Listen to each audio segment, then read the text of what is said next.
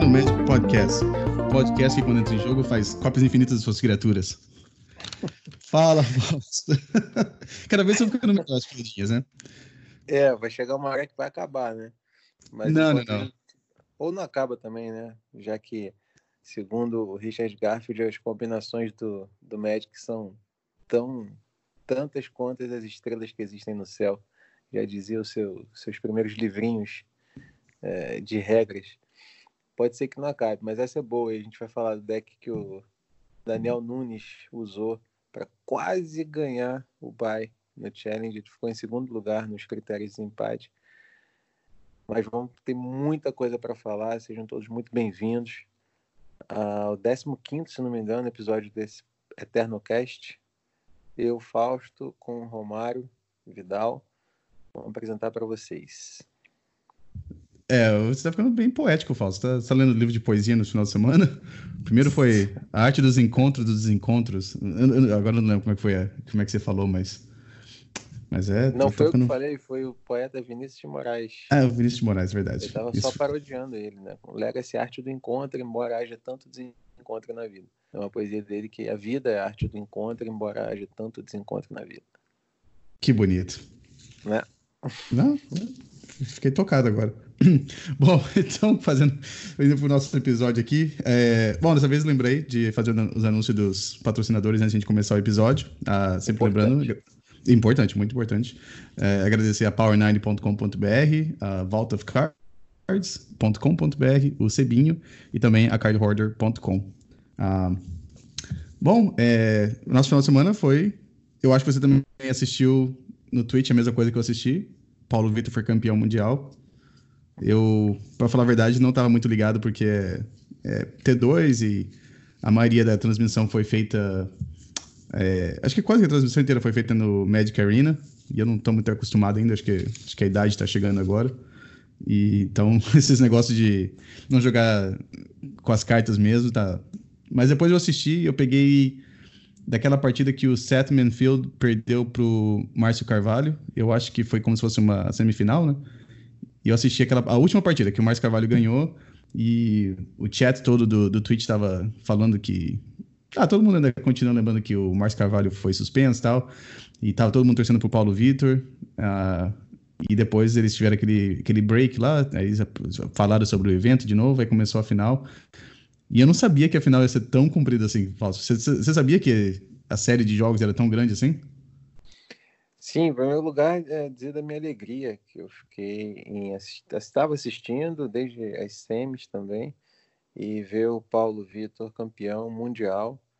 Ele que, na opinião de muita gente boa, é um dos melhores jogadores, é o melhor jogador né, de todos os tempos de Magic, certamente um dos melhores.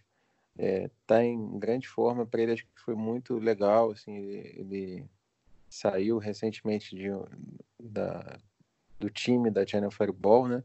Uhum. É, e foi escrever na Star City e tudo mais. Acho que isso significa muito, representa muito para ele. E ele que é um cara super gente boa, além de ser um grande mestre do Magic, é uma grande figura humana. E eu fico muito feliz quando alguém como ele, que está sempre procurando ajudar a comunidade, sempre empenhado, é, sempre sendo solícito, é, ganha um, um campeonato é, e sendo brasileiro também, né? Repercussão para todos nós aqui, independentemente do formato que jogamos, que gostamos. É um brasileiro mostrando que pode ser o melhor do mundo naquilo que faz. É muito legal. Eu fiquei muito feliz, muito feliz mesmo. É, o... No, durante o stream mesmo, várias vezes comentaram que acham que considerariam o Paulo como sendo o melhor jogador de Magic de todos os tempos. Eu acho que é, olhando os números de vitórias dele, acho que essa conversa tá, tá correta, sim. Ah, só que ele mesmo falou, acho que depois da entrevista. Eu não lembro se foi na entrevista antes da final ou depois que ele ganhou, que ele estava fazendo entrevista com aquele Day 9. É, ele mesmo falou que, que as eras do Magic. É, é difícil sempre, em qualquer esporte, qualquer coisa, com, com, competição, você querer falar que esse é o melhor de todos os tempos, né? Porque as eras do, do esporte sempre muda, né? Então ele, ele mesmo falou do que o, quando o Kai Bud jogava ainda e ele ganhou tantos Pro Tours, ele é difícil de comparar, né, daquela época com hoje em dia, mas eu acho que dá pra, dá pra considerar, com certeza é o melhor jogador de Magic da, atualmente, né? Isso aí acho que é indiscutível.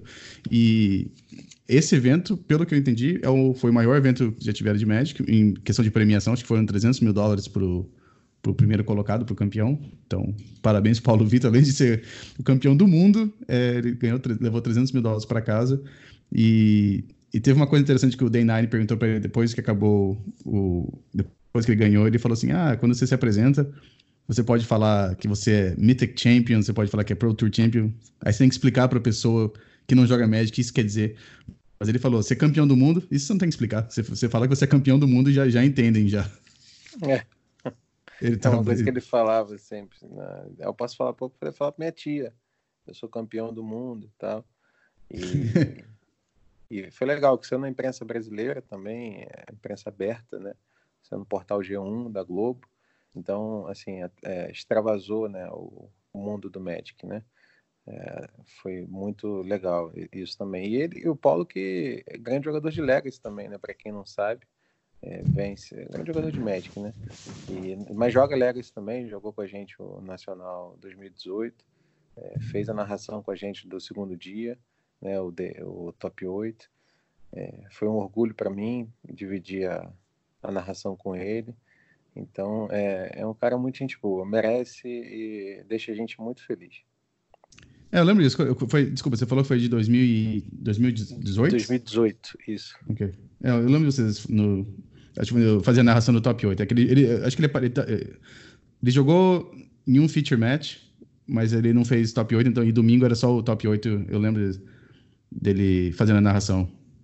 Eu imagino que deve ter sido uma honra fazer uma narração do lado de, um, de uma pessoa que, que, sabe tanto do jogo, né? Sim, um privilégio. A gente aprendeu bastante. Ele jogou aquela vez com o W, né? O Stone Blade. Uhum. É, aquela ver, uma versão que abusava de criaturas é, lendárias para você jogar com caracas. Então, se tinha Vencer, Vendillion Click. É, e o plano do, da Stoneforge Mystic com True Name Nemesis, né?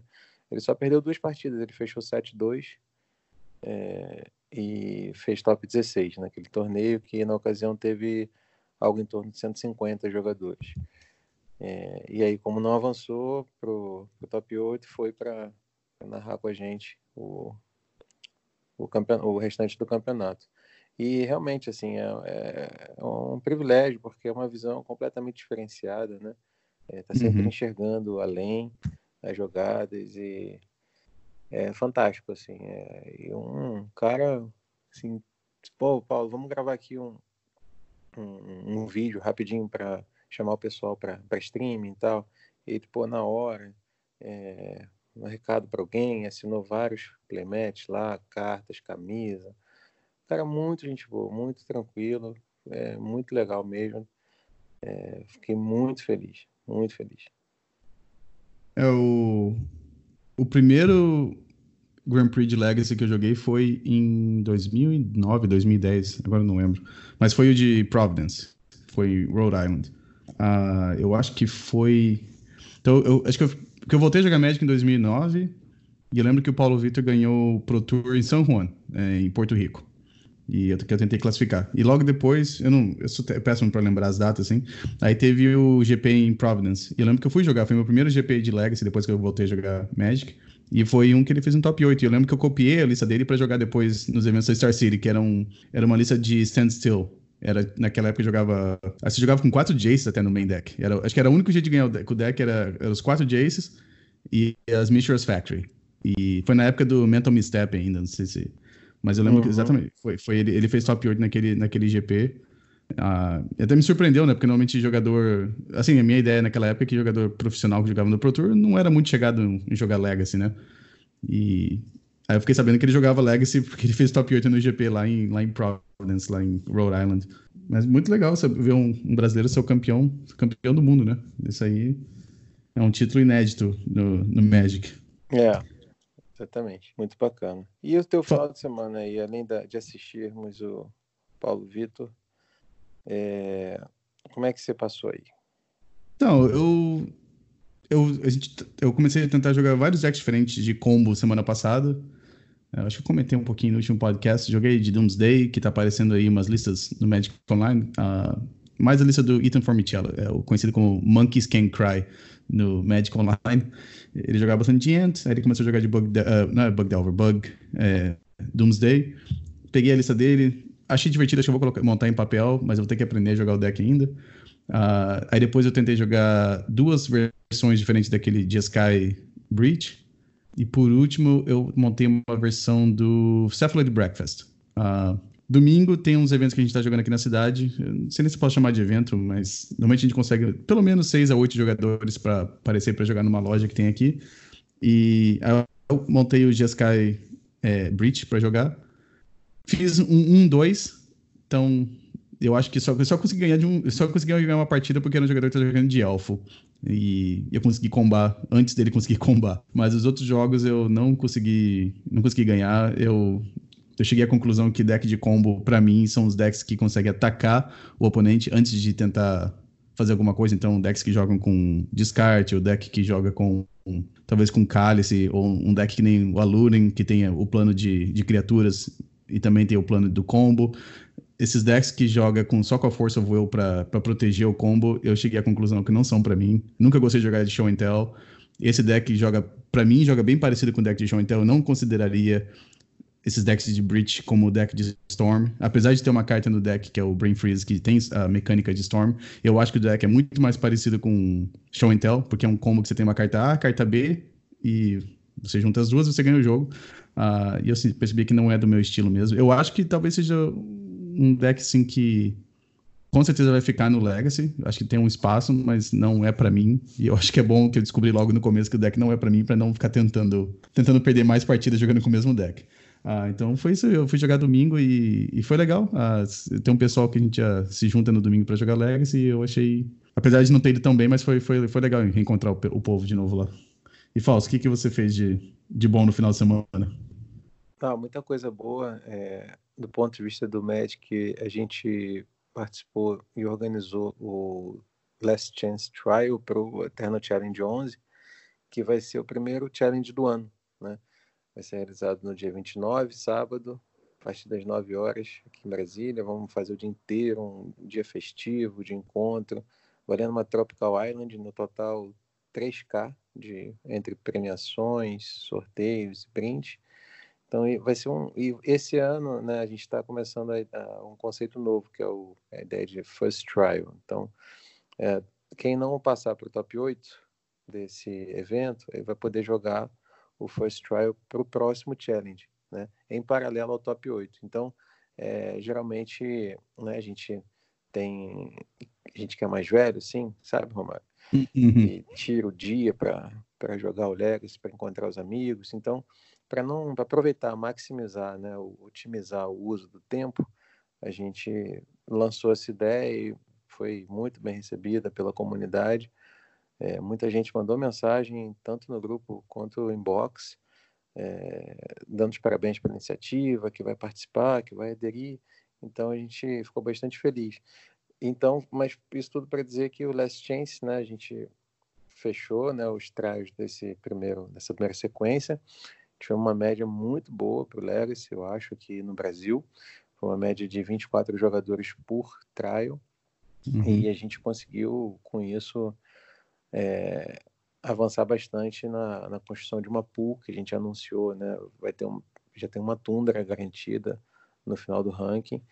É, e isso está sendo muito legal. O pessoal está se divertindo bastante, os times estão uma competição sensacional. Vamos ter o ranking atualizado essa semana já. E, enfim, eu falando muito mais da perspectiva do torneio como um todo, né? É, a gente teve um top 8 que, de novo, foi vencido por um mid-range. Então, a gente teve os três trials dessa sequência vencidos por mid-range, que mostra muito, um, reflete bastante como o Legacy está, bastante equilibrado hoje em dia. É, e foi o mesmo deck que eu usei, só que pelas mãos do Walter. É, o, a lista do. quase a lista do Felipe Medeiros, né? Uhum. Que conseguiu fazer muito bem, abriu 4-0, aí mesmo perdendo a última é, das cinco rodadas, ele ficou com, com o título. É, o de novo, então, assim, o Marcelo Coutinho ganhou com o Bug Natural Order o passado, o Igor ganhou primeiro com o Defentex e agora o Walter ganha o, o, o Last Chance e conquista o Bayum para disputar, começar com o pé direito. O, Jogando Bug Mid Range. O, exatamente. É, a gente teve um, também o, a estreia de dois jogadores do Legacy, foram o Érico Oliveira e o Rafael. É, o Rafael fez top 4, inclusive, jogando com o Defentex. Você vê como é que o Defentex está. E tem muita gente, Romário, jogando com o Plague Engineer main deck. Né? Então, é, é impressionante né? como é que o, o a solidez do, do Defentex no, no field atual. Né? Uhum. Mesmo com os, cartas que atrapalham demais a estratégia do deck, ele está conseguindo fazer resultado. Nesse dia, no sábado, foram três que entraram no torneio e dois dos quais é, avançaram ao top 8. A gente está fazendo, o Elton está fazendo, é, preparando todas as estatísticas junto com o Fábio Anselmo, né? O Marcelo Coutinho também na organização. A gente vai ter isso tudo desde o iníciozinho, desde o primeiro torneio até o último lá em dezembro, vamos tudo quantificado, todas as métricas, vamos saber o win rate de todo mundo, pontuação, aproveitamento. Depois a gente vai saber o, Elton está fazendo até aquela, sabe aquele aquele quadro que que fazem de porcentagem de vitória de cada deck em cima de ah, outro sim, deck. Sim. Até isso a gente vai ter no, no circuito Eterno Challenge 2020. Tá, tá sensacional. E eu queria destacar desse torneio, não sei se você tá, tá vendo aí, o, o, deck do Daniel, que o Daniel Nunes, que popularizou os Fractus, né, mundo afora, é, jogou com o Splinter Twin, carta que está banida no Modern e que no Legacy está mostrando bastante serviço. Daniel fechou 4-1, né, uma lista G-Sky, ou seja, aquela lista que a gente chegou a ver em 2015, 2016, que era o R, né, com as Solends, Blood Moon main deck, algumas até com cálice, né, e usando cantrips de duas ou três manas, a gente vê uma coisa totalmente diferente agora. A gente vê a entrada do Astrolábio e do Teferi, né, no, entre as cartas lançadas no ano passado. A gente tem Plauchas, né, e Snapcast. Então, assim, é, ele tem um plano de jogo interessante, porque não é locar para depois tentar combar, né? Ele quer primeiro é, trocar os recursos com, com o oponente é, até ele ter certeza ali de que vai conseguir é, fazer o seu combo, né? Seja garantindo um Teferi na mesa, que funciona, né, além das multi é, funcionalidades que tem, é, em decks de combo é basicamente assim, ou você gasta seu counter aqui, né? Ou então na volta eu vou combar e você Exatamente. não vai poder fazer nada. É, então joga com quatro Teferes, né? Para quem quiser ver, essa lista está disponível em eternomagic.com.br. Daniel Nunes fez top, ficou em segundo lugar, na verdade. Segundo lugar, top, é, é, foi ele perdeu no critério de desempate, né? perdeu por muito pouco, ele chegou bastante determinado, aquele jeitinho dele, olhando meio de lado, assim, um deck aqui, outro ali, olha, sabe aquele, aquele cara que olha o fio de tudo, assim, vai de mesa em mesa, ah. entendeu? É, ele não é bobo não. e quase levou, mas dessa vez estava ficou com o Walter, tá de parabéns também, assim, pela primeira vez levou um bye no conseguiu o bye no num, num, num trial e merecidamente, assim, o Walter, o, o, primeiro challenge que ele jogou com a gente, ele quase foi pro top 8. Quase, quase, quase, quase. Não foi por um detalhe, assim, naquela última partida que se ganhasse entrava, né? E acabou a partida, acho que terminando por tempo, uma coisa assim.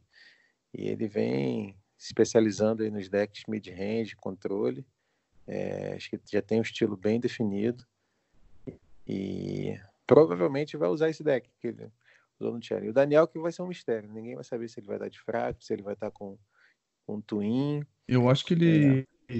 Das vezes que a gente comentou aqui, acho que ele jogou com uns decks diferentes cada vez, acho que foi. Sim, sim. E o pessoal até brincava com ele, poxa, ele aparecia com o deck, não, esse Fractus aí que, que faz token infinito. Aí quando ele vai com, com outro deck, o pessoal brinca sempre que. O Igor que a gente tá muito na dúvida. O Igor tá em. Acho que tá em segundo no ranking. Né? A gente vai divulgar o ranking. É, e tá fazendo assim, ele não, não, praticamente não perde, né? Ele foi perder um game depois de dois meses, aí perdeu a primeira partida, ele sempre faz 4-1, fez, ele fez 4-1 duas vezes 5-0 né, nesses três trials. A nossa única dúvida é se ele vai jogar com o. Não é nem se ele vai jogar de Goblins ou Defentex. Né? Provavelmente ele vai jogar com Defentex. A, a pessoa está se perguntando se ele vai jogar com Wave Mind Sensor, que foi a carta que ele usou é, no, no slot, um dos, nos dois slots flexíveis do Defentex, ou se ele vai usar com alguma outra carta, né? Tem gente que prefere usar o, o Serra Avenger, já vi versões com Tomic, principalmente quando o Depth estava em alta, então é, acho que é muito mais essa dúvida, né? Ah, uma carta que voltou é o... aquele que faz gatos, o 3-4 o King of Orask. Como é que é o nome do. Ah, sim, o. o... Sei. Ah, tô esquecendo agora, tá na ponta da minha língua. Peraí, tem que procurar, senão eu vou esquecer. É, eu vi bastante gente jogando com aquela carta. Falso, pode falar, eu vou procurar aqui. Tá. É o. Então, 3/4, que quando bloqueia o, ataca, faz um token. 1/1, atacando ou bloqueando junto. Acho que todo mundo sabe qual é, né? 3 manas, 3/4. E. Esse aqui é lendário. Born of the Gods, se não me engano. Enquanto o Romário procura o nome da carta para trazer, eu vou dizer que o deck do Érico, que também debutou no, no Legacy conosco e já conseguiu o top 8 de cara. Primas. Jogando com Turbo Depths. Lembrei, Fausto. Né? Brimas, King of Oreskos. Isso. É, é outra, é que a gente está vendo aparecer também de vez em quando na, nesse flex slot da, do Death in Texas. Menos gente jogando com Caracas, essas criaturas lendárias voltam a ser jogadas de novo. É. E, bom, fechando o top 8, a gente teve o Pedrinho com BR Animator. Tá muito consistente no, nos resultados, tá evoluindo demais com o deck e fazendo muito Drizzle Brand no turno 1, viu? Você tem um problema sério aqui em Brasília, pessoal não está ficando satisfeito com isso. Tem que conversar depois com, com o Pedrinho para ver se ele né, perde essa mania. E fechando o, o top 8, Marcelo Coutinho com Urza, uma versão de soltar e controle do Urza. Leva Oco, leva Henry, leva Baleful Strix, é um deck de cálice. Então é, é um deck bastante interessante, né? Porque você tem é, todas as opções de atacar o metagame, né? Você tem as Strix para deck de Delver, você tem os Cálices para evitar cantrips, você Eu tem sai. seu, seu Sai para fazer muitos tópteros, o Henry que junto com a Bubble uh, acaba sendo a sua própria cantrip é, várias vezes, né? Então, uh, e o Oco, né? Que vamos combinar, tem jogado demais, é, sido aproveitado em diversos decks, é, controles e mid-range. É, é, um, é, uma carta sensacional que eu não olhei ainda o, o é, da semana passada para essa se ele avançou. Ele estava em segundo lugar entre as cartas de 2019, né? Só estava perdendo uhum. para Force of Negation. E realmente vendo a carta em jogo, assim, a carta é, é fenomenal. No, no, no bug Natural Order, é mais impressionante ainda porque você consegue fazer muito consistentemente no segundo turno, né? Já que você tem os, os Green Sun Zenith para buscar a árvorezinha, uhum. ou então os, os Dorks, né? Então, é, no, no High Arc, né? É, uma chance bem alta e você tem, como a gente comentou no, no episódio passado, um, um, se você abre dessa forma, você tem a chance de fazer um turno 2 muito relevante, né? Com Corsair, Leovold, o próprio Oco. É... é essa, essa é. Você até achou um, uma lista parecida, né? Do, do Bug Natural Order, que virar um Sultai Mid-Range, sem o plano do, do combo, né? É, é, um pouco de spoiler, mas é, a gente vai falar também um pouquinho. Teve o challenge no Magic Online semana domingo e o, o deck ganhou foi um um bug mid-range com Oco. O, Magic, o MTG Goldfish chama de Bug Zenith Oco, mas é, é, é, a lista é bem parecida com essa lista que você e o Felipe estavam jogando e também o, é, o Walter jogou nessa, nesse último uh, challenge, no último trial, né? Ah, a gente teve a lista do. No, só, uh, eu esqueci de falar. Do Fábio Anselmo, que fez top 4, com uma lista bem, um pouco diferente, né? Com, de controle, com forcolo. E aí levava o Uro e a Chandra, né? De. Chandra. Seis manas. Seis manas, é. Tem que falar bem seis qual Chandra. Eu gostei. Seis manas. É que. Que, enfim, ele conseguiu fazer o seu 4-1. É... Eu adorei essa lista. Eu achei que tá. É a lista que, se eu fosse jogar uma lista é, com, de controle, assim, eu acho que esse tipo de controle que eu gosto de jogar. É, assim, que é deck que, que joga. Uma, é controle, mas é um pouco mais agressivo, né? Então você tem. Você tem cartas que nem o Colligan's Command, tem cartas que nem o, os Planeswalkers que você tem aí, né? Tem o Oco, tem o Jace, tem a Chandra, o Uro, que deve dominar qualquer matchup, assim, de controle, né? Eu, esse tipo de deck aqui eu, eu gosto. O Leovoldo, acho que é uma das cartas que quebra. Tem, é, quebra qualquer deck azul, né? Então eu acho. Eu adorei essa lista. Eu, eu talvez estava até com vontade de jogar, testar depois no Magic Online essa lista aqui.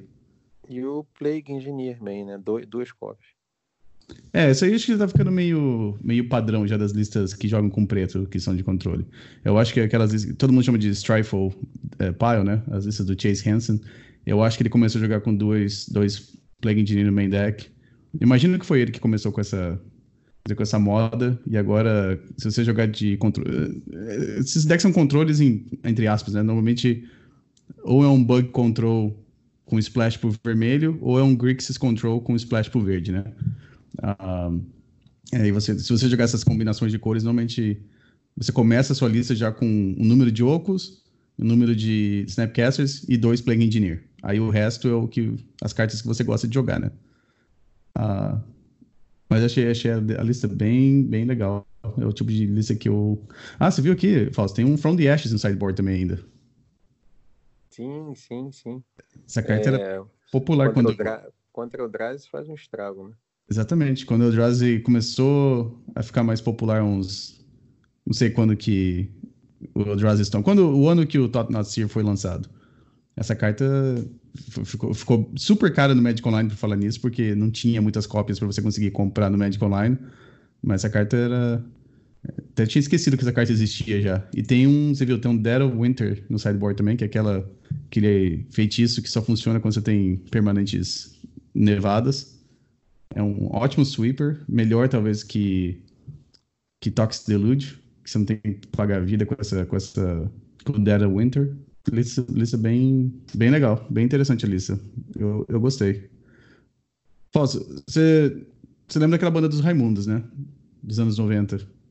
Lembro. Quando você vê o nome do Oco, você lembra aquela música deles? Vem assim na tua cabeça, assim? Ou é só eu que penso assim? No início, né? No spoiler da, do, da carta, veio um pouco, mas depois passou. Depois passou. É, então eu, eu que não sou maduro, eu não tenho maturidade pra ver. Pra ver o Oco. É, Pra ver o Oco. É. E as comidinhas dele também, né? As comidinhas as... dele. as comidinhas dele. Não, eu, eu. Desse. E esse de Sky Twin é. é então, é, você falou, é, realmente é como se fosse um, um controle, mas ainda tem o combo também no, no deck ali, né? Mas que eu tô vendo aqui, se eu fosse jogar em Brasília, então tem que levar quatro Dread of the Night no sideboard, né? É, não seria uma ideia, não. Embora, embora sejamos justos. Uh, o campeonato que teve mais da Fentex teve três, em 46 jogadores. Nesse campeonato foram seis Miracles, então o dobro né, de Miracles em relação ah, ao Defentex. Talvez você esteja mais preocupado com controles e, do e que milagres do que o Defentex. Agora, os jogadores de Defentex Brasília são muito experimentados, são muito bons. Então, todo ah. cuidado é pouco. Entendi. Eu lembro lendo. Eu joguei com Death in Texas. Num, o, primeiro, né, o primeiro Eternal Weekend que eu fui jogar, eu joguei de Death in Texas.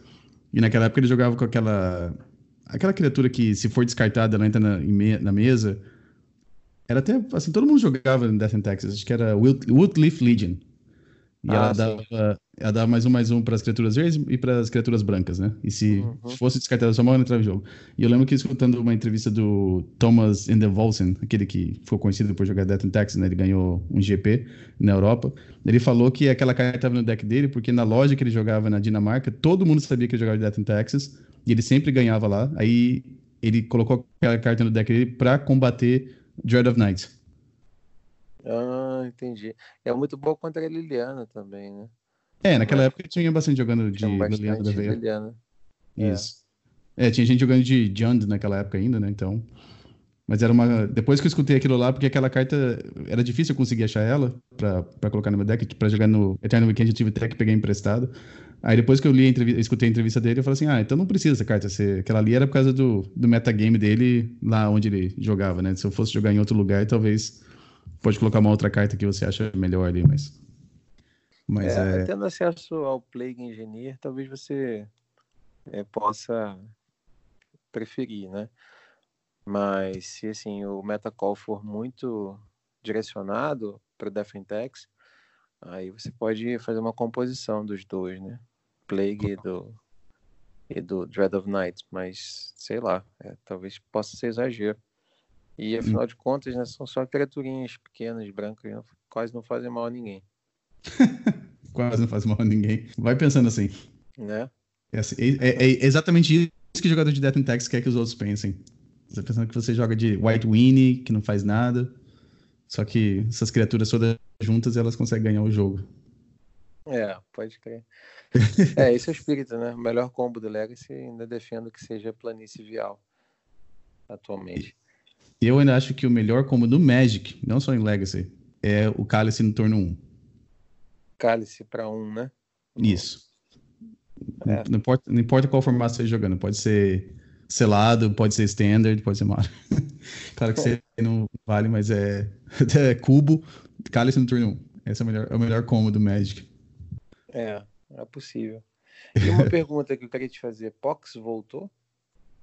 Então, uh, a gente deu uma olhada aqui no, nas, nos decks que fizeram 5-0. Uh, a gente viu assim, eu reparei que tinha três cópias de Pox nessa lista dos decks que fizeram 5-0 no, no Magic Online. Uh, o mais interessante que eu vi, bom, os dois mais interessantes que eu vi foi um que o Phil Gallagher, ele até fez um stream. Eu acho que o, ele mudou o nome do canal dele, agora se chama Traben com a letra U, que era Traben University, mas ele acho que ele diminuiu. É, e a lista dele joga com. A gente tava conversando, né? Tem aquele, o combo, entre aspas. Tem uma carta de. Eu só vi, eu só, eu só vi essa carta sendo jogada em Commander. É Lane of the Morning Song. E o que ela diz é o seguinte: jogadores não podem comprar cartas. Ah, bom, desculpa voltar um pouquinho. É uma, é uma criatura lendária de Morning Tide, acho que. Não, Morning, é, Morning Tide, que custa duas pretas e uma mana de qualquer cor, e é uma criatura 2-3. E nela diz: jogadores não podem comprar cartas. No começo da fase de manutenção, na fase de compra, cada jogador paga 3 pontos de vida e procura o deck deles por uma carta e coloca na mão. Então, em vez de você comprar sua carta na fase de compra, você paga 3 pontos de vida e você tem um Demonic Tutor para procurar uma, uma carta no seu deck. Parece no mesmo bom, deck. Né? Parece bom. Que... A não ser que você também tenha um Ashiok Dream Render, que tem aquela habilidade estática que diz que o oponentes não podem procurar cartas no deck dele. Então, se você tiver os dois na mesa, o seu oponente não pode comprar cartas. Então, as cartas que ele tem na mão são aquelas que ele vai terminar o jogo, a não ser que eles consigam remover ou a Shock ou, ou a Maryland. O deck é um deck de pox. Né? E perde vida. Perde tem... vida né? É. Exatamente. Você ainda, é, você ainda tem que continuar pagando 3 pontos de vida, só que você não pode procurar a carta no seu deck. Eu vou tentar colocar o link de todos esses decks que eu vi aqui, mas esse aqui realmente foi bem interessante. É, tem um probleminha no sideboard. Tem três cópias da Chain of Mephistopheles. Carta meio carinha no papel. Quem joga no Magic Online, esse deck não é caro no Magic Online para montar, mas em papel é, são três chains no sideboard. Eu acho que talvez pode até mudar por alguma outra carta se você não tiver acesso a ela. E o deck também joga com seis Lilianas, são quatro do Veil e duas da Last Hope. E no sideboard tem uma outra carta que eu sempre achei que talvez tivesse potencial no, no Legacy, mas nunca vi ser jogada, que é Dystopia. É uma carta de alianças. É um encantamento que custa duas pretas e uma, e tem um, um custo acumulativo de pagar um ponto de vida. E na fase de a manutenção, cada jogador tem que sacrificar ou uma permanente verde ou uma permanente branca. Então é uma carta que dá trabalho para um deck em Death and Taxes ou Maverick, uh, talvez até. Não sei se contra Elfos é muito boa, mas. Enfim, eu achei uma carta legalzinha de ver. E o Phil fez o stream no canal dele ele fez um 5-0. Uh, ah, eu consegui assistir quase tudo. Eu lembro que a última rodada ele jogou contra um Grixis Delver e não foi. Ele passou o carro, para falar a verdade. Eu achei que esse deck talvez tivesse dificuldade contra um deck que nem Delver, mas não pareceu que tinha dificuldade nenhuma. Uh, e a outra versão de Pox foi o Eric Landon. Eu acho que ele também jogou no stream dele. Uh, joga também com seis Alianas, quatro de Veil e duas uh, Last Hope.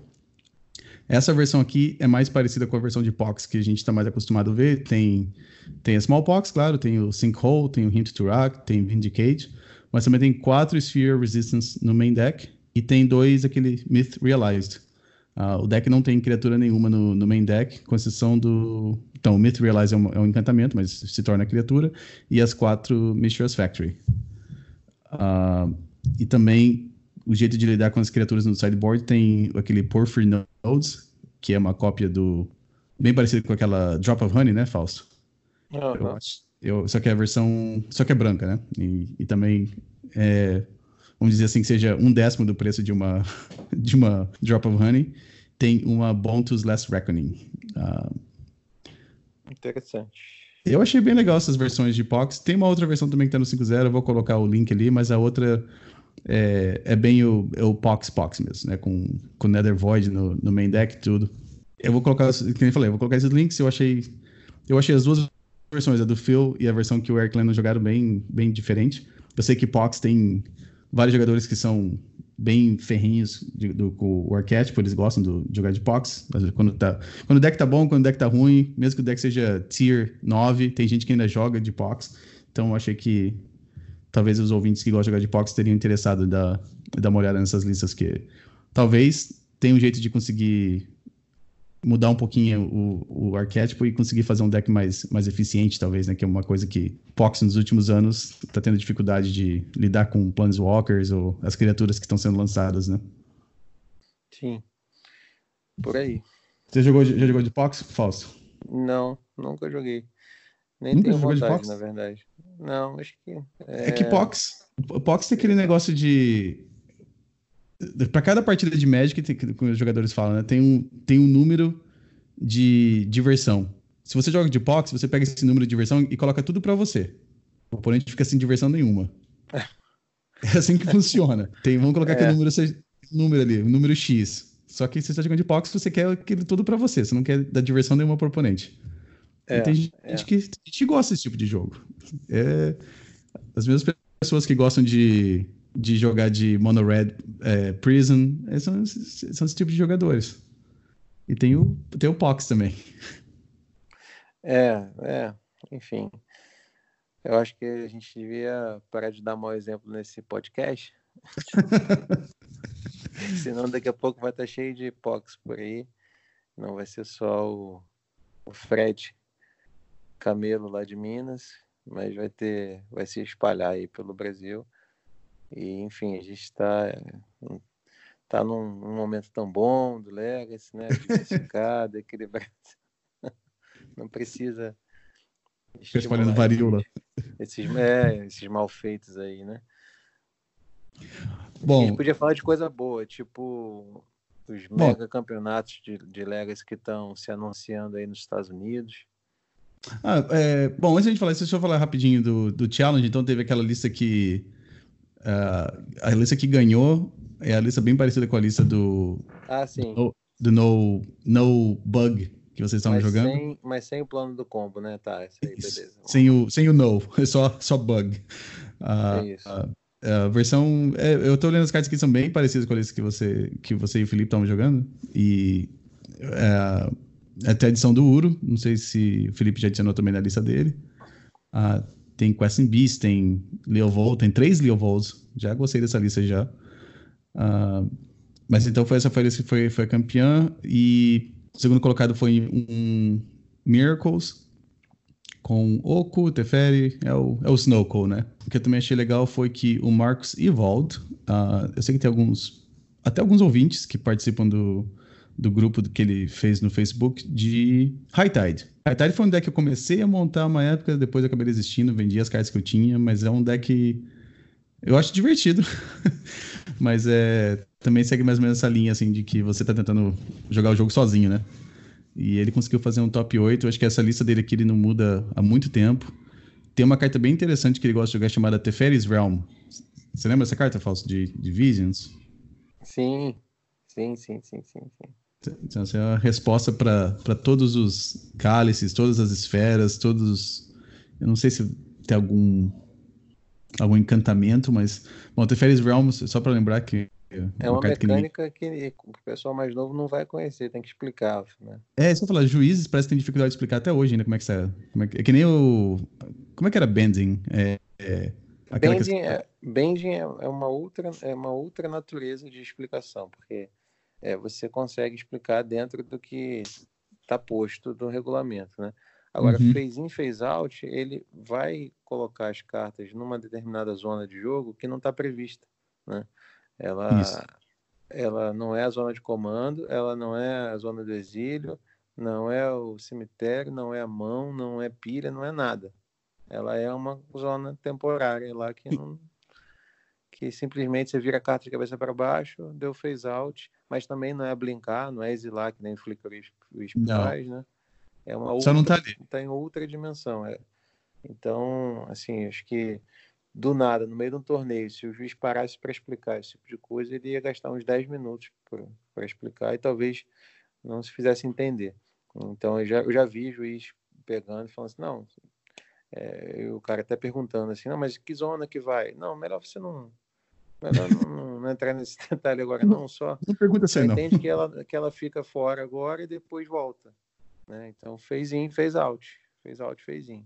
É uma mecânica que veio com Visions, né? Lá em 96, se não me engano. Não, veio em Mirage. Mirage veio, já veio. Mirage, isso, exato. Uhum. É, do mesmo, do mesmo bloco, isso. Uhum. Então, o Teferi's Realm é uma carta de é, visões. É, é, um encantamento. É, não, até um tipo que não existe mais. É, é encantar o mundo, né? Enchant World. É, custa duas azuis e uma mana de qualquer cor. E na, no, na fase de manutenção de cada jogador, ele pode escolher artefato, criaturas, terrenos ou Global Enchantments. Acho que Global Enchantments é, são os encantamentos, né? E todas as cartas daquele tipo são phase out. Elas é, saem de. Hum, não vou falar que saem de jogo. Elas vão para fora do, do, campo de batalha. Ah, então, esse é um jeito de você conseguir responder qualquer cálice, qualquer esfera, é, qualquer criatura. Isso pro, pro lado do jogador de High Tide, né? Eu achei. Mas o resto da lista dele é, ele se chama I Would Like to Respond no Magic Online. Quem procurar sempre vai achar. E que nem eu disse, ele também ele criou um grupo no Facebook de High Tide. Ele está sempre colocando lá as listas dele quando ele joga. Ele coloca os reports do, dos campeonatos que ele joga. Então, a, ele conseguiu ficar em sétimo colocado no, no, no challenge no domingo.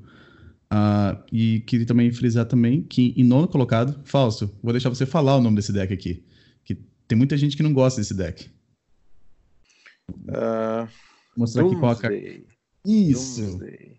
Nono colocado. Doomsday. Então, o deck tá. Voltou, falso. Voltou. Não sei de onde que ele voltou. Não sei se ele já foi alguma vez.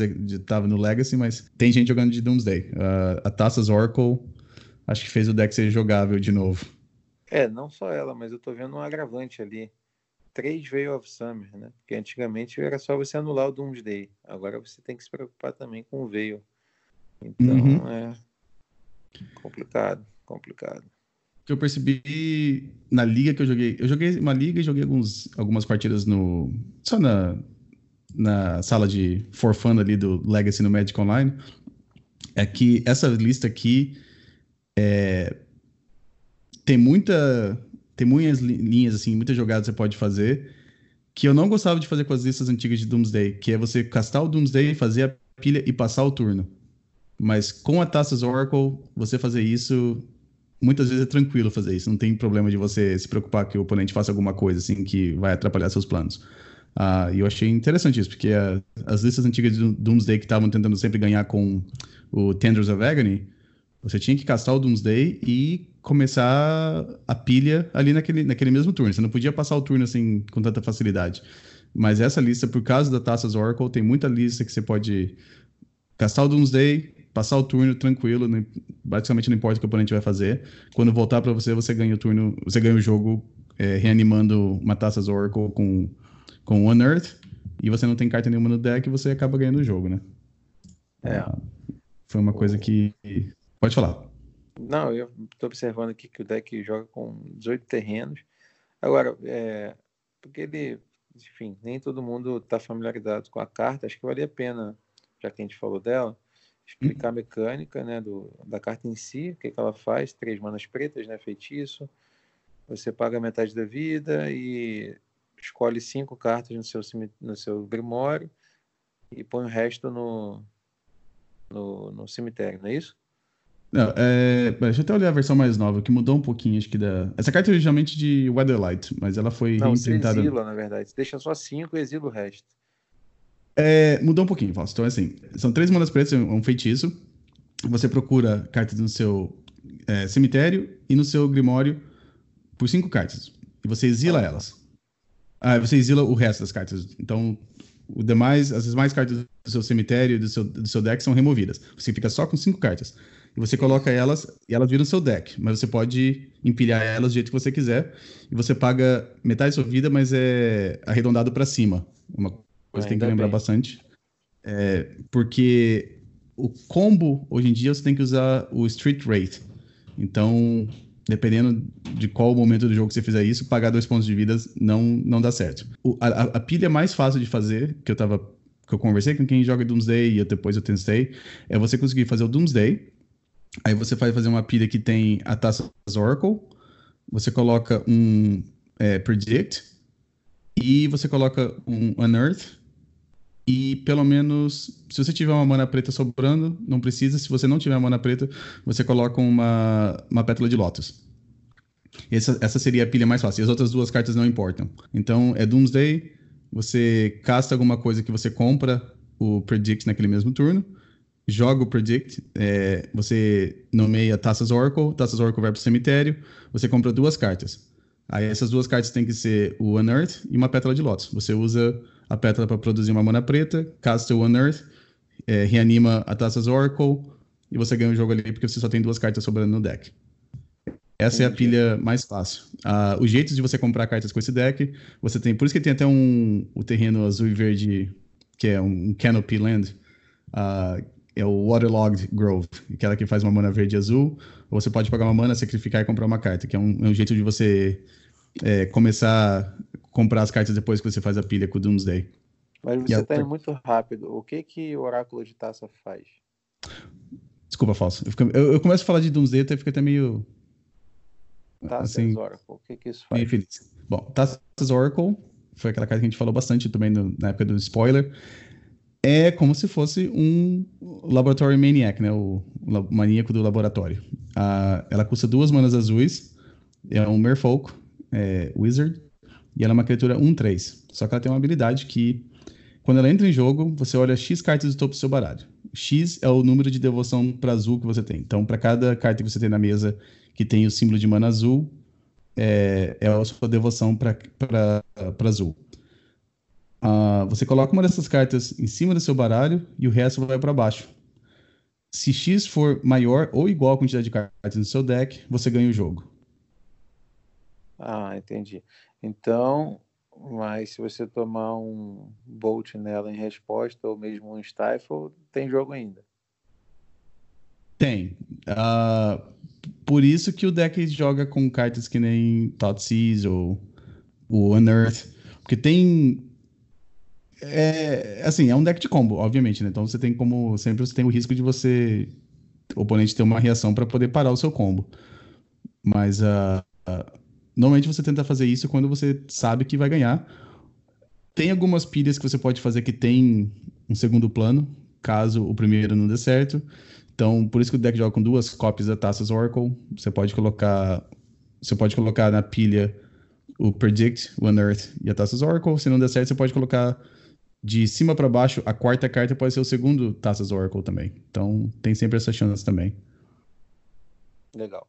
Ah, Explicado, então, o deck que o Romário está investindo agora, treinando. E possivelmente vai jogar esses torneios todos aí dos Estados Unidos, inclusive um Não. 40k que vai ter. não, não. Doomsday não. Ah, deixa eu procurar aqui.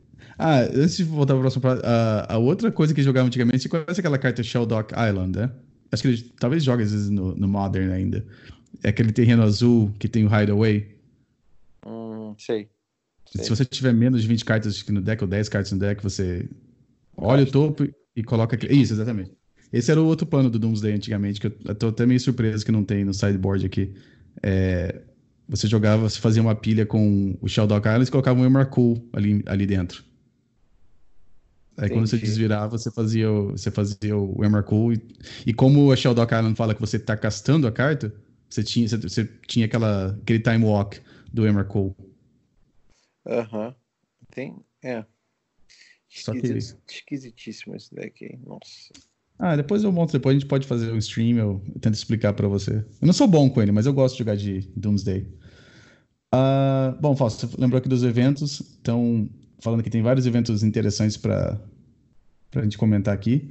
Começar com os eventos aqui, dia... Uh, a gente deveria pegar algumas datas aqui. 15 Ah. e 16 de maio 15 e 16 de O- maio vai... é o.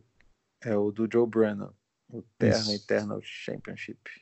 Isso, Legacy vai ser no sábado e domingo vai ser Vintage, né? Vintage com 15 proxies. Vintage com 15 proxies. Ah, Premiação super bacana, 40 ou de duas em cada formato. É, então aí o Léo, por exemplo, perguntou do torneio e demais amigos. 15 e 16 de maio em New Jersey. Uma boa opção aí para quem vai estar por essas terras do tiração. hemisfério norte. Lá perto, é, no Jersey, mas é bem, a gente viu, né, bem perto de Nova York, né? Então, pra, Como tá na pra época de carnaval, né? Aqui no Brasil, quem- Aham. lembrei aqui do, de um samba muito famoso, na década de 90. É sonhar não custa nada, e o meu sonho é tão real. Mergulhei nessa magia. Lembra disso? Isso não era enredo de uma escola de samba? Isso, exatamente. Eu lembro, eu lembro disso. Exatamente. O... Então, o evento vai ser perto de Nova York, então, para quem, se alguém for viajar, talvez olhar para aterrissar em, em Nova York. Sábado vai ser Legacy e tem a diferença também do, do preço se você fizer a inscrição antes ou fizer lá no, no dia do evento. São 20 dólares de diferença, então se você vai jogar 80 dólares na pré- pré-inscrição e 100 dólares lá no dia do evento. Primeiro colocado, 4 Underground Sea Fausto. 4 Underground Mais sim. troféu. e mais o troféu. Segundo colocado sai de lá com 4 Volcanics, depois é tudo 4 quatro Tropical, 4 Tundras, e a premiação vai até 16º. O- De 13º a 16º são platôs. Ah, de, de nono até 12º também são Scorblands. Muito boa a premiação, e a premiação é igual no Vintage também. E no Vintage, que nem você comentou, é, tem 15, pode jogar com 15 proxies. Então, prêmio, o campeonato excelente para quem gosta de jogar Vintage Legacy, né? Sim, sim, sim. Então, surgindo vários eventos legais sendo observado. É, não só aqui no Brasil. No Brasil a gente fala todo episódio, né? E, mas aí nos Estados Unidos, recentemente, impressionante, né? E aí tem o que você marcou em seguida, né? Que é o. Ele tá chamando só de Legacy 40k, né? É isso? Isso, exatamente.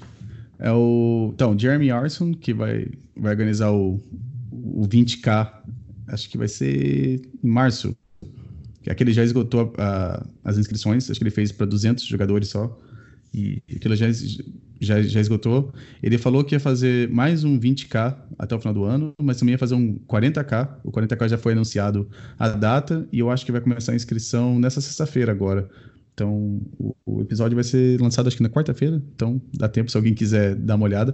Já vi bastante interesse de jogadores de fora dos Estados Unidos que, é, que vão querer vir para jogar. A premiação é como se fosse um GP. Você compararia com o GP, Fausto?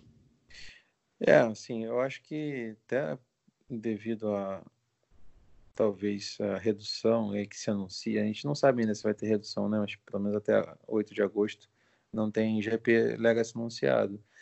E, e eu acho que estão surgindo eventos aí com umas premiações, se não equivalentes, mas muito próximas. Esse, por exemplo, o campeão ganha 5 mil dólares, né? Uhum. Então, uhum. é, é, é, muita coisa, né? É muita coisa. Não sei se acho que é não é chega no, no valor do campeão do, de um GP, mas ainda assim é um estímulo e tanto para para os formatos eternos. Aí tá de parabéns o organizador desse evento. Eu acho que se não tiver GP anunciado de Legacy esse ano, esse vai ser o, o, o evento que vai ser comparável com o GP. É, a premiação dele tá maior do que a do Eternal Weekend, por exemplo. É o dobro do, do prêmio. E o, não, e dele é em dinheiro também. É em dinheiro é, também, né? Do, e ele é tá até o top 64 você recupera a inscrição e ainda sobra um pouquinho, né? Exatamente, então, sobra, sobra 50 dólares ainda. ficar no top 64 tem boas perspectivas de, pelo menos, recuperar a inscrição. Sem contar o, o legal de viajar, de encontrar os amigos, né? De jogar Legacy. Uhum. É interessante a proposta dele também. 5% de, de todas as inscrições é, serão doadas para um instituto de pesquisa de câncer, né? Uhum. Então, é, tem esse caráter também de charity, né? Isso. E é 19, então, para quem quiser se programar, isso dá tempo. É, o evento vai acontecer no dia 19 de setembro, uhum. em... no estado ah, de Illinois. É, mas é, a gente viu no mapa, né? É bem perto de St. Louis. Uhum. É, esse, esse, esse, organizador, ele é de St. Louis, ele sempre tenta anunciar lá e imagino que deve ser uma cidade que deve ser na grande St. Louis.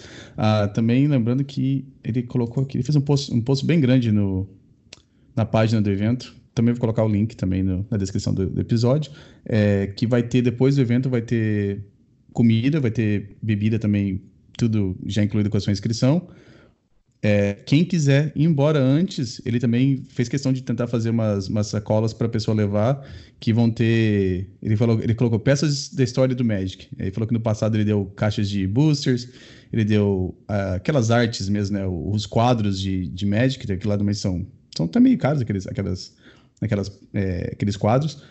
E, ou então playmats bem caros que ele falou. É, dessa vez ele vai tentar fazer uma coisa mais especial que ele falou. Então, realmente é um, um organizador que está tentando se empenhar em manter o, o Legacy vivo. E também tem uma Black Lotus como é, vai ser, não sei se vai ser uma rifa ou como é que vai ser, mas vai ser uma, vai ser uma premiação que eles vão dar no dia lá. Alguém vai sair de lá com uma, uma Black Lotus de Unlimited. Bacana, é realmente ah, um evento diferenciado, esse, muito bacana. É, isso tudo vai acontecer num dia muito especial também, no dia 19 de setembro, que acontece ser também o dia do meu aniversário. Então, vou tentar, vou tentar fazer o máximo para poder conseguir participar desse evento. É, Olha só, muito, muito bom em seu aniversário você ganhar um presente de 5 mil dólares lá, ou então ser sorteado com a Black Lotus. Nada mal, hein? Eu fico feliz com a Black Lotus. Eu fico feliz já com a Black Lotus. Se, se eu ganhar, eu já drop, já, já, já assino a, a lista ali de drop do evento. Só espero a hora que vai ter a comida e a bebida e volto para casa. Feliz da vida, não. claro. Feliz da vida. Não precisa de troféu, não. Ah, e também, que você falou, Fausto, né, vai ter o primeiro Eterno Challenge do ano, dia 29 de fevereiro. É, começa às 9 horas da manhã no Cebinho, em Brasília. Como é que. Preparado para o primeiro evento do, do ano? Sim. É, inclusive, nós vamos ter aí uma, né, uma premiação muito bacana. Vamos ter uma, vai ser um evento de 3K, né? Vão ser 3 mil reais é, entre premiações, sorteios, brindes, tudo que vai estar envolvido. Uh, o campeão vai ganhar uma Tropical Island. Uh, a gente vai ter o vice-campeão levando uma base. São 20 cartas do BR Animator. Então, tem uma, uma pool aí de avaliada em mais ou menos 600 reais, 550, 600 reais e você quase monta o Reanimator, um terço das cartas. É, terceiro e quarto vão ganhar dois Snapcaster Made cada. E o top 8, quinto e oitavo, uma Wasteland cada. Né? Wasteland que está aí pelo menor da liga, na faixa de 130, indo para 140, dependendo do estado de conservação. Uhum. É, e a gente vai ter uma inscrição de 100 reais. Portanto, o top 8 ganha mais do que a inscrição. É, e a gente vai ter, além disso, quem não fizer top 8, nós vamos ter vários sorteios, incluindo o de uma Audio Dual, que a gente já, já escolheu, vai ser uma Taiga.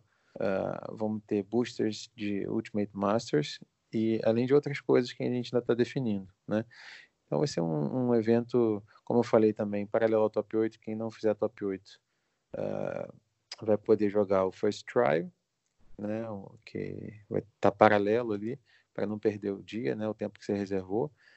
Uh, e eu recomendo que façam a pré-inscrição. Quem faz, quem fizer a pré-inscrição é, tem, tem direito a participar dos sorteios, tem direito a vários, tem vários benefícios, né? Então, uhum. recomendo muito que façam a pré-inscrição, além do que adianta toda a nossa, nossa logística, né? A gente já vai estar tá com todos os nomes inseridos no, no programa.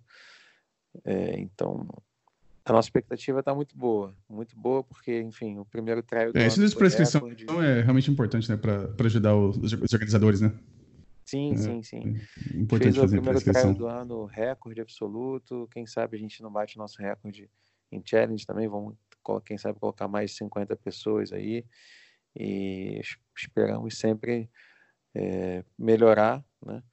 E Vamos ver como é que as coisas acontecem. Estou bastante animado. Dia 29 de fevereiro, todos convidados então ao Cebinho aqui em Brasília para participar do primeiro Eternal Challenge 2020. Quem está concorrendo aí é multiplicador né, no, diferenciado no ranking, né? É, multiplicador 2. Então a pontuação é dobrada tanto no ranking de times quanto no individual. É, e é isso, assim, pelo que eu me lembre, por hora, é isso, Romário. Quem é, tem que vir jogar Domingo eu vou jogar. Tem que vir jogar aqui com a tentar. gente um desse. Aí o pessoal já pede, já. Não, quero conhecer esse Romário, cara do podcast e tal. Vamos sentir. quando você vier ao Brasil, você dá um. ao Rio, visitar a família, você dá um pulinho aqui em Brasília para jogar com a gente. Falar de ouvintes, é, recebi comentário no canal do YouTube para fazer o vídeo do Turbo Depths. Escutei. Essa semana passada foi muito complicada para mim, eu tive pouco tempo até atrasei para conseguir editar o podcast, é, mas essa semana eu tô mais tranquilo.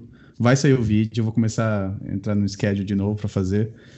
E Fausto, falando de nossos ouvintes, eu, eu, te, eu, comentei com você, acho que foi no segundo episódio, que você não me lembra.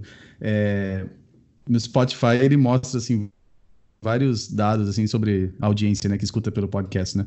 É, que escuta o podcast. E eu lembro que eu comentei que ele falava até o que que nossos ouvintes também escutam no Spotify.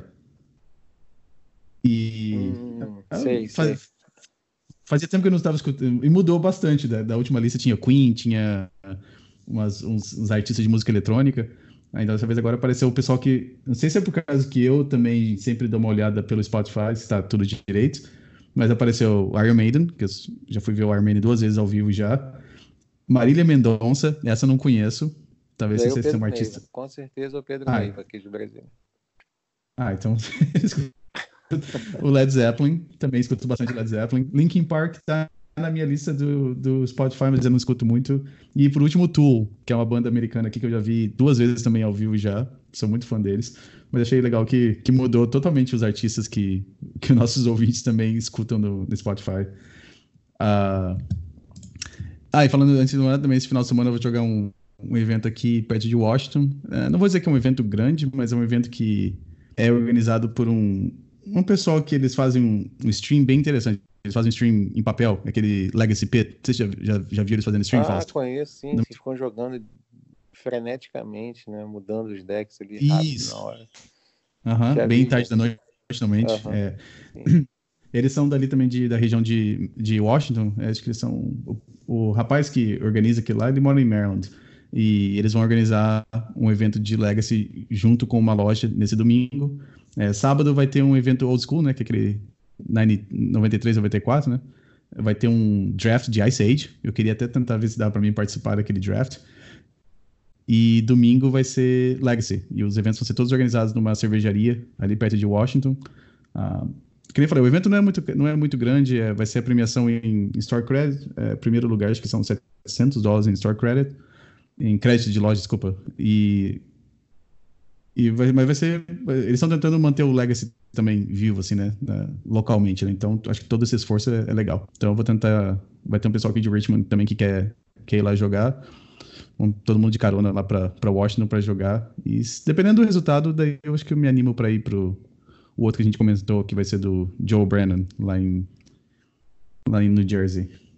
É, legal. É isso que você falou aí, Romário. Acho que a gente tem que valorizar quem tem compromisso com o formato, quem está trabalhando para manter o formato de pé, né, ou para resgatar quando ele não, quando ele estava né, abandonado. E, e, isso é muito importante, sempre apoiar essas iniciativas, né? Então, uhum. estamos juntos aí, irmanados nesse espírito de sempre apoiar e valorizar o Legacy. Claro, claro. Que esse que é o, que esse que é o legal. E, obviamente, semana que vem, se eu for jogar no evento, a gente vai comentar como é que foi o evento. Se eu não, se eu não conseguir, que eu acho muito difícil não conseguir, a gente pode. Eles vão fazer um stream, acho que vai ser transmitido pelo Legacy Pit mesmo. Então acho que é twitch.tv barra Legacy. Acho que é The Legacy Pit. Ah, eles fazem sempre stream lá de. É, normalmente é meio tarde da noite. É, para mim já é tarde aqui, imagino que o fuso horário seja bem tarde no Brasil, mas eles sempre fazem stream, eles são. Eles têm vários decks montados lá e eles ficam trocando de decks. Então o pessoal pede qual, qual matchup que eles querem ver, eles, eles veem se eles têm o deck montado e eles jogam ali na, no stream deles. E eles vão organizar esse, o stream também desse evento do domingo. Legal, bacana. Falso, mais alguma coisa antes da gente terminar o episódio? Não, só isso. É, cuide-se. É, boa semana para você aí. E um grande abraço para todo mundo que, que nos ouviu dessa vez. Ajude a gente a divulgar, envie para os amigos. É... E é isso. Seguimos em frente. Então, se alguém quiser entrar em contato com você, é pelo o Twitter, Eternal Twitter. O Twitter. Ok, Twitter. Twitter. Que que Qual que é o Twitter, do. Twitter? Twitter, Twitter, é. Você é do Rio mesmo? Twitter. Ah, mas. É que, é, bom, não queria alongar o episódio mais, mas é que acontece o seguinte: as, por exemplo, com Magic. Cartas que eu lembro de quando eu era criança, e eu ainda falo do jeito, às vezes, que, que eu aprendi quando eu era criança. Até uma coisa que eu lembrava quando, quando eu mudei para o Rio de Janeiro, é que o pessoal lá no Paraná, em São Paulo, eles falavam Sly, aquele deck vermelho, né? Não sei se você lembra que jogava com a Ball Lightning. Uhum. O, o Sly da época, né? Jogava com o Jackal Pup. Mas no Rio de Janeiro, como é que eles falavam? Você lembra como é que falavam? Não, não lembro. O pessoal falava Schlig. Se é queria ser mais carioca ainda, eles falavam, eles falavam, eles falavam Schligão ainda. Era pra ser mais carioca. Aí, você, aí eu fui jogar no campeonato lá em São Paulo, no, no Nacional, os paulistas assim falando slide. Queriam falar slide. Já, já falavam mais, tentavam falar que nem inglês. Lá no Rio de Janeiro era o Schligão. Ah, que você vai jogar? Ah, jogar com esfera de raio, jogar com raio. Ah, o Xligão, então, né? É isso mesmo. Então. Não, mas daí as, as, cartas que eu aprendi depois que eu mudei pra cá, então as cartas de Alara pra frente, essa aí eu só sei o nome em inglês, porque foi quando foi como eu aprendi, né? Então, e Twitter, essas coisas também foi tudo aprendido aqui, então é, é assim que eu falo. Se eu não prestar Entendi. atenção, eu falo do que então, eu aprendi. Tá explicado, então é Eternal Magic TT de Twitter. Pode me achar por aí, pelo Facebook, site, espalhado o... por aí. E para mim é o Romário Neto 3 no Twitter e também meu canal é no, no Twitch, que é twitch.tv barra Romário Vidal. Uh, e também tem o canal no YouTube que eu sempre coloco ali o link no, no, na descrição do episódio. E eu acho que é só por isso. Até a próxima semana, pessoal. Nos falamos depois. Falso. Valeu, um abraço.